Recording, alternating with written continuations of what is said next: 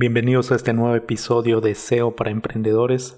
En el capítulo anterior vimos sobre las etiquetas ya sea de título, las H1, las H6. También vimos un glosario de términos. Y en este nuevo capítulo vamos a ver o en este nuevo episodio vamos a organizar la jerarquía de nuestro sitio web y vamos a aprender cómo optimizar el contenido. Así que yo estoy repasando igual que ustedes e iré entendiendo toda esta guía de Google para el SEO. Bueno, y la guía nos menciona y nos dice entiende cómo utilizan los buscadores las URL. Y la URL no es más que el enlace que escribimos en la barra de direcciones de nuestro navegador y está conformada por el protocolo que puede ser HTTP, HTTPS y hay muchos más, pero HTTPS recuerden que es de seguro. Luego viene un dos puntos slash slash y el nombre del host que hace referencia al nombre de nuestro dominio o la dirección IP por ejemplo minegocio.com, minegocio.es, etc. Luego viene otro slash y viene la ruta. Y la ruta puede dividirse en varios slash que describen las diferentes partes del sitio web o la cadena de donde proviene esa URL. Y así se crea una URL. Por ejemplo, https slash dos puntos slash slash www example.com slash calzado deportivo slash mujer.html talla 8.info.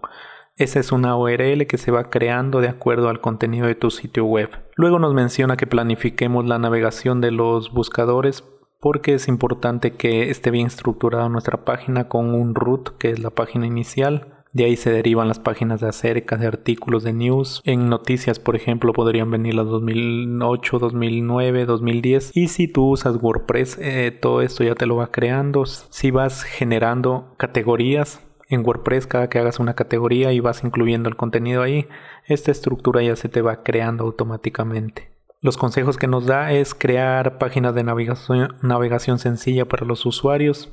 Entre las prácticas recomendadas, crear una articulación arquitectura fluida y natural, que debemos evitar eh, redes de enlaces complejas. Nuestro enlace siempre debería ser fácil de recordar, como el que les mencioné, minegocio.com slash tienda slash ropa slash americana, por ejemplo.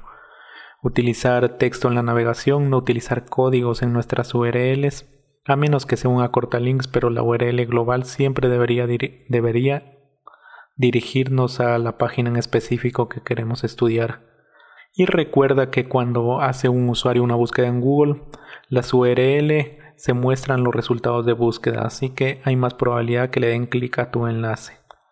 Ahora veamos cómo optimizar el contenido. Una vez que entendimos que es una URL, que si quieren profundizar más les recomiendo ir al blog de SEO de Google, donde estoy sacando toda esta información pero aquí la estamos viendo de forma muy práctica. La guía nos dice, haz que tu sitio web sea interesante y útil. Y les voy a leer textualmente, el contenido útil y atractivo es probablemente el factor más importante de los que se tratan en esta guía para que un sitio web tenga un buen posicionamiento. Los usuarios reconocen un buen contenido en cuanto lo ven y es probable que se queden y recomienden a otros usuarios. Puedes hacerlo mediante entradas de blog, servicios de redes sociales, correos electrónicos, foros u otros medios. Los comentarios orgánicos en boca a boca son factores que ayudan a dar una buena reputación a los sitios web entre tanto los usuarios de Google y para conseguirlo normalmente se necesita contenido de calidad. Entonces, esto es lo que yo les decía. Posicionar un negocio digital es casi o igual de difícil que posicionarlo de manera física. Hagan cuenta que es lo mismo. Entonces nos da aquí una imagen donde nos dice que nuestro website eh, se recomienda que tenga un blog y que tenga una página de productos, una página de usuarios, de enlaces a redes sociales, de newsletters, de noticias, todo lo que sea relevante para nuestros usuarios. Entonces vamos a revisar este párrafo interesante que nos dice descubre lo que los lectores quieren y una vez que lo descubras muéstrales. Y textualmente dice, piensa en las palabras que los lectores o los usuarios pueden encontrar en un fragmento de tu contenido. Es posible que los usuarios que dominen el tema de palabras clave sean diferentes a los usuarios que no lo dominan. Por ejemplo, un usuario experto puede buscar Federación Internacional de Fútbol Asociado o FIFA, pero un usuario menos experto puede buscar playoffs, puede buscar FIFA directamente las iniciales, así que eso debes tenerlo en cuenta. Y para saber qué palabras, palabras clave son más utilizadas o qué es lo que más buscan los usuarios, puedes usar el planificador de palabras clave de Google, que es una herramienta práctica que nos ofrece Google Ads para encontrar nuevas ideas o variantes de palabras clave y esas ponerlas en la estructura de nuestro texto, de nuestro artículo o simplemente llamar la atención con ese tipo de palabras clave. Además puedes encontrar el rendimiento en Google Search Console, que es una herramienta también eh, que debes instalarla en tu sitio web si no sabes cómo. Ahí tengo varios videos en YouTube. Y esta nos muestra las principales consultas eh, de búsqueda eh, del sitio web y cuáles han atraído más tráfico. Así que cuáles son las prácticas que nos recomienda. Primero, redactar textos fáciles de leer. A los usuarios les gusta el contenido bien escrito y fácil de entender. Lo que debes evitar es redactar el texto con mala calidad, con muchos errores ortográficos perdón, y gramaticales, publicar contenido extraño o mal escrito, importar texto en imágenes o videos y publicar contenido textual que puede que los usuarios quieran copiar y pegar el texto y no se los permita. Si es que pones texto en una imagen, eso no lo recomienda. También debemos organizar claramente los temas, debemos evitar escribir grandes cantidades de texto sobre varios temas en páginas sin párrafos, sin subtítulos, sin títulos y sin separaciones, evitar parafrasear o incluso copiar contenido disponible que no aporte prácticamente nada a los usuarios, duplicar el contenido del sitio web o crear contenidos muy parecido. Debemos ser concretos en este tema, debemos optimizar el contenido para que los usuarios, no para los buscadores, diseñar un sitio web teniendo en cuenta las necesidades vitales y a la vez asegurarse que los buscadores puedan acceder fácilmente a él. Si lo haces obtendrás más resultados positivos. En este tema evita palabras clave innecesarias que vayan dirigidas a buscadores y que puedan molestar o confundir a los usuarios. También evita tener bloques de texto como errores ortográficos frecuentes utilizados para llegar a la página que no aportan prácticamente nada a los usuarios, lo mismo que arriba. Y ahora, ¿cómo generar confianza en los usuarios? Si los usuarios consideran que tu sitio web es de fiar, se sentirán cómodos al navegar y volverán por él y también te pueden recomendar. Voy a leer nuevamente, los sitios web con una buena reputación son de fiar, por lo que te recomendamos que especifiques el tuyo y centres su mejor reputación en una temática en concreto. Facilita información sobre quién publica en tu sitio web, quiénes son los autores del contenido y cuáles son sus propósitos. En los sitios web en los que se hacen compras o transacciones financieras, la información sobre el servicio de atención debe estar de forma clara y completa para que los usuarios sepan cómo resolver cualquier problema fácilmente. Los sitios web de noticias, por su parte, deben indicar claramente quiénes son los responsables de este contenido. Además es importante utilizar la tecnología adecuada a cada tipo de página, ya que por ejemplo si los usuarios no fueran a un sitio web que no tenga conexión segura para las páginas, no harían las compras como si fuera una conexión segura o con certificados o con medios de pago de entidades reguladas. También indica claramente el área de especialización y la autoridad de tus colaboradores. Se considerará que la calidad de un sitio web es mayor cuan más experiencia y autoridad tengas sobre el tema. Asegúrate que el contenido publicado en, tu sitio web lo hayan creado expertos en el tema. Por ejemplo, en un artículo puedes hacer referencia a los autores expertos para que los usuarios entiendan el nivel de especialización. En las páginas sobre cuestiones científicas recomendamos indicar si hay algún consejo sobre ellas en caso de que lo haya. Proporciona suficientes contenidos sobre tu tema.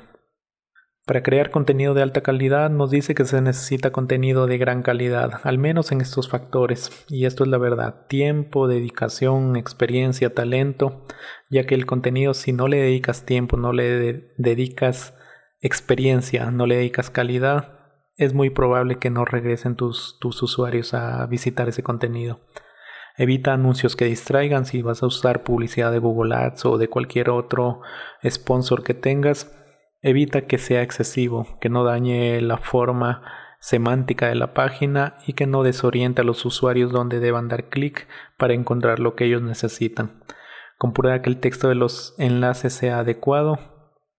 El texto de un enlace es una parte visible y proporciona a los usuarios y a Google información sobre la página enlazada. Esto nos dice Google.